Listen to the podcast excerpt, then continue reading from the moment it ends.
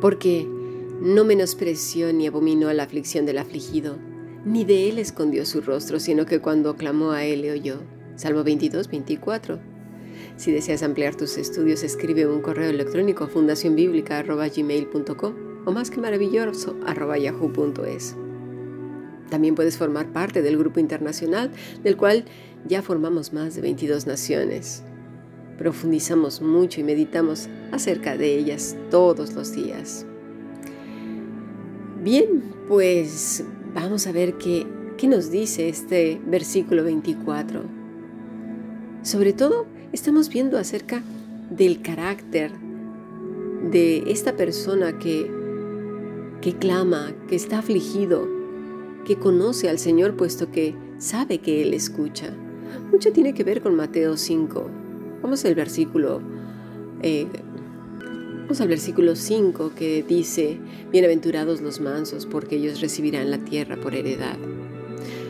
Bueno, como hemos visto antes, hay que tener mucho cuidado con aquellos que dicen que la escritura tiene sus exclusividades cuando se trata de la relación de amor, humildad, humillación y el clamor al Altísimo, incluso del carácter de Dios.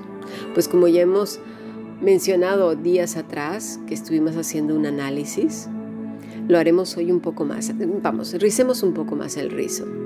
Vamos a imaginar nuestro planeta Tierra. Es hermoso, ¿verdad? Salgámonos y veamos en nuestra imaginación ese color azul brillante. Mm, la tierra casi no se distingue porque somos más agua que tierra. Bueno, vamos a alejarnos un poco más y veamos el sistema solar. Ahí está la tierra, preciosa. ¿Puedes distinguir los coches? ¿Verdad que no? Ni siquiera nada, ni los edificios, y menos la gente. Bueno, vamos ahora a salirnos del sistema solar y vamos a ver la galaxia. Ni siquiera se ve la nuestra, ¿verdad? Vámonos fuera, fuera, más fuera. El planeta Tierra es, bueno, como una motita de polvo. La gente, bueno, ni si el planeta Tierra ya ni siquiera se ve, imagínate las personas. Bueno, ¿a dónde quiero llegar?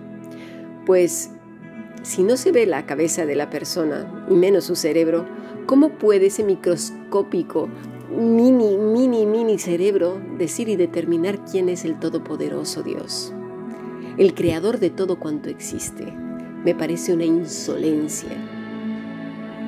Tenemos que ser cuidadosos cuando hablamos del creador todo cuanto existe, Él lo ha hecho. Y entre más estudiamos la escritura, deberíamos de quedar maravillados, estupefactos de su santidad, de su justicia, de su amor y de tantas cosas que no conocemos de Él. Pero, pero ¿qué pasa con esta gente que reduce a Dios a una ameba, a, un bicho que se puede someter a un microscopio? Seamos cuidadosos, seamos reverentes, por favor.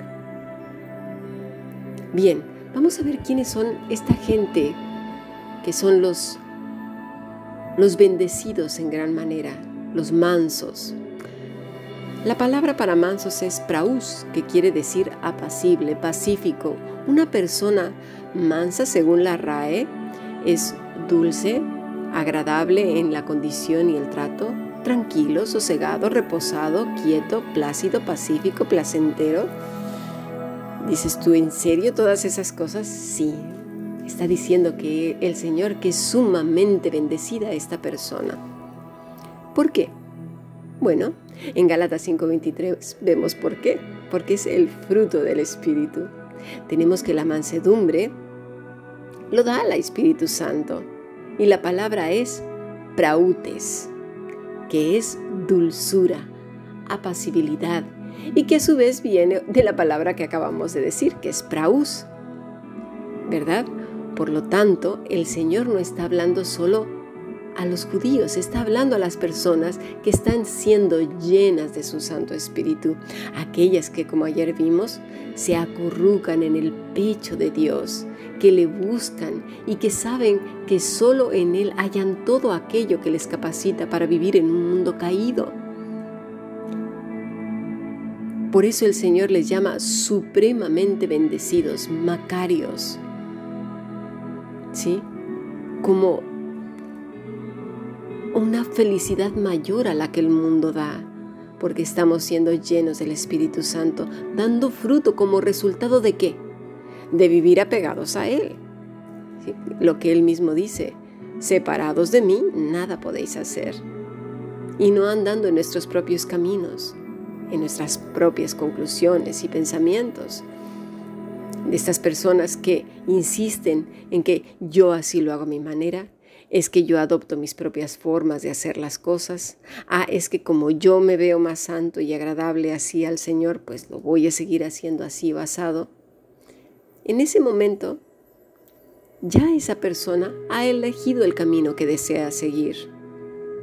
Lo mismo que los fariseos, saduceos, escribas, publicanos y hasta el joven rico.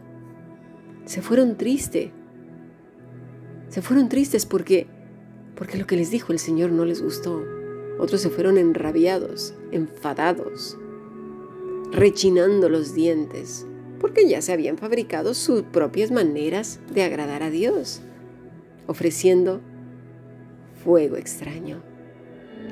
Eso después lo hablaremos más adelante, qué es ofrecer fuego extraño. Pero quédate con esto. El que ofrece fuego extraño es aquel que ofrece cosas que Dios no le pidió.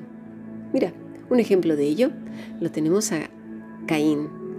Caín trajo, sí, lo mejor de lo mejor, de la tierra, de algo que nadie le pidió. Pero como él lo consideró que era lo mejor, pues venga, fabricándose sus propias maneras de adorar a Dios. Dirá el barro al alfarero, ¿qué haces? ¿Tú no lo sabes? Yo te voy a enseñar. Tenemos que pensarlo muy bien, volver nuestros ojos al Señor y que nos examine y nos muestre qué estamos haciendo. No vaya a ser que nos encontremos en el camino equivocado, haciendo nuestra propia religión, nuestra propia relación con el Señor, cargando cargas a, nuestro, a nosotros mismos y a otros también. Continuemos con nuestra enseñanza y en el siguiente podcast.